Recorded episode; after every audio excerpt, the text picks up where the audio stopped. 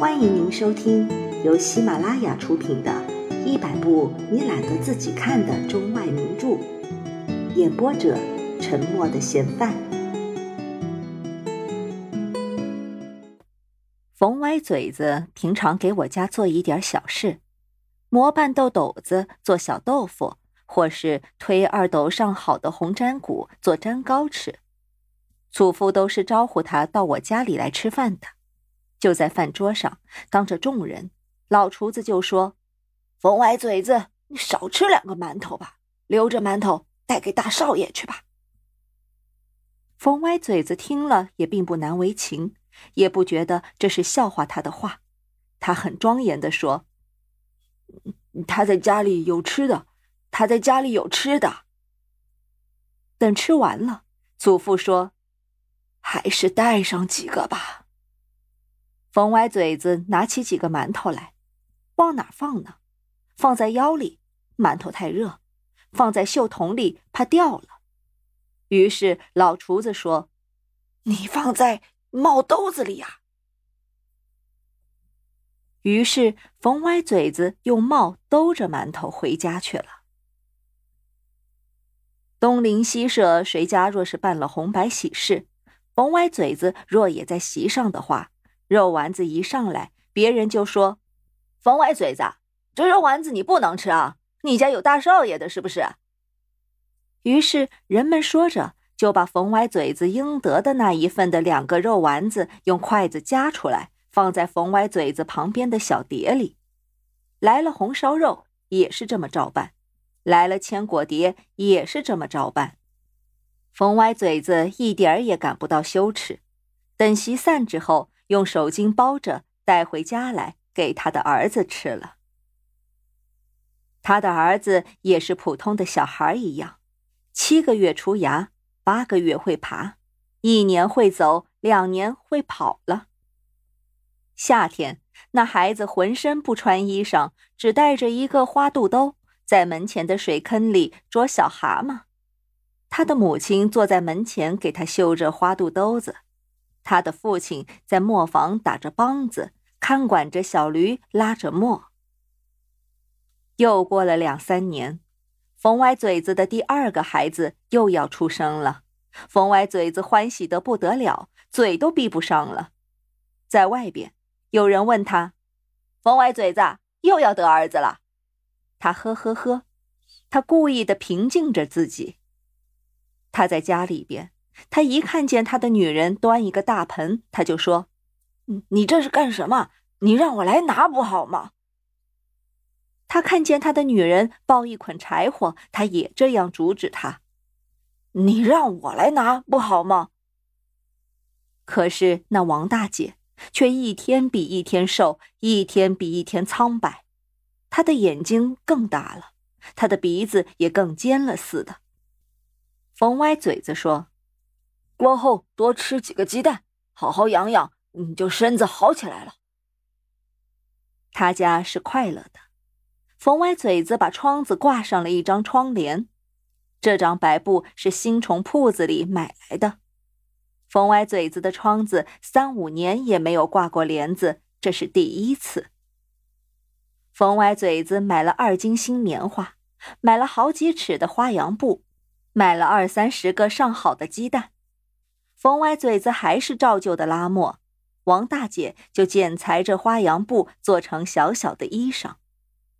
二三十个鸡蛋用小筐装着，挂在二梁上，每一开门开窗的，那小筐就在高处游荡着。门口来一担挑卖鸡蛋的，冯歪嘴子就说：“你身体不好，我看还应该多吃几个鸡蛋啊。”冯歪嘴子每次都想再买一些，但都被孩子的母亲阻止了。冯歪嘴子说：“你从生了这小孩以来，那身子就一直没养过来，多吃几个鸡蛋算什么呢？我多卖几斤粘糕就有了。”祖父一到他家里去串门，冯歪嘴子就把这一套话告诉了祖父。他说：“那个人才节俭呢。”那过日子连一根柴火他也不肯多烧，要生小孩子多吃一个鸡蛋也不肯。看着吧，将来会发家的。冯歪嘴子说完了，是很得意的。七月一过去，八月乌鸦就来了。其实乌鸦七月里已经来了，不过没有八月那样多就是了。七月的晚霞红得像火似的，奇奇怪怪的，老虎、大狮子、马头、狗群，这一些晚霞一到了八月就都没有了。那满天红彤彤的、满天金黄的、满天绛紫的、满天朱砂色的云彩，一齐都没有了。无论早晨或黄昏，天空就再也没有它们了，就再也看不见它们了。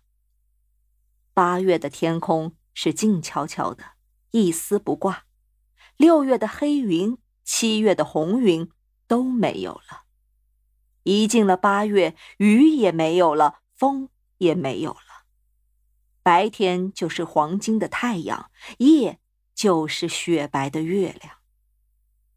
天气有些寒了，人们都穿起夹衣来。晚饭之后，乘凉的人没有了，院子里显得冷清寂寞了许多。鸡鸭都上架去了，猪也进了猪栏。狗也进了狗窝，院子里的蒿草因为没有风，就都一动不动地站着；因为没有云，大毛星一出来就亮得和一盏小灯似的了。在这样的一个夜里，冯歪嘴子的女人死了。第二天早晨，正遇着乌鸦的时候，就给缝歪嘴子的女人送病了。乌鸦是黄昏的时候或黎明的时候才飞过，不知道这乌鸦从什么地方来，飞到什么地方去。但这一大群遮天蔽瓦的，吵着叫着，好像一大片黑云似的，从远处来了，来到头上，不一会儿又过去了。终究到过什么地方去？也许大人知道，孩子们是不知道的，我也不知道。听说那些乌鸦就过到呼兰河南岸那柳条林里去的。过到那柳条林里去做什么？所以我不大相信。不过那柳条林乌烟瘴气的，不知那里有些什么，或者是过了那柳条林，柳条林的那边更是些什么个。站在呼兰河的这边，只见那乌烟瘴气的。有好几里路远的柳条林上飞着白白的大鸟，除了那白白的大鸟之外，究竟还有什么？那就不得而知了。据说乌鸦就往那边过，乌鸦过到那边又怎样？又从那边究竟飞到什么地方去？这个人们不大知道了。冯歪嘴子的女人是产后死的，传说上这样的女人死了。大庙不收，小庙不留，是将要成为游魂的。我要到草棚子去看，祖父不让我去看，我在大门口等着。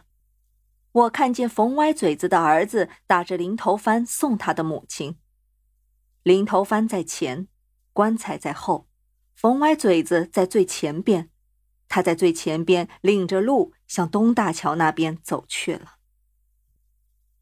那零头幡是用白纸剪的，剪成落落网，剪成胡椒眼，剪成不少的轻飘飘的穗子，用一根杆子挑着，扛在那孩子的肩上。那孩子也不哭，也不表示什么，只好像他扛不动那零头帆，使他扛得非常吃力似的。他往东边越走越远了，我在大门外看着。一直看着他走过了东大桥，几乎是看不见了。我还在那里看着。乌鸦在头上呱呱的叫着，过了一群又一群。等我们回到了家里，那乌鸦还在天空里叫着。本集播放完毕，感谢您的收听。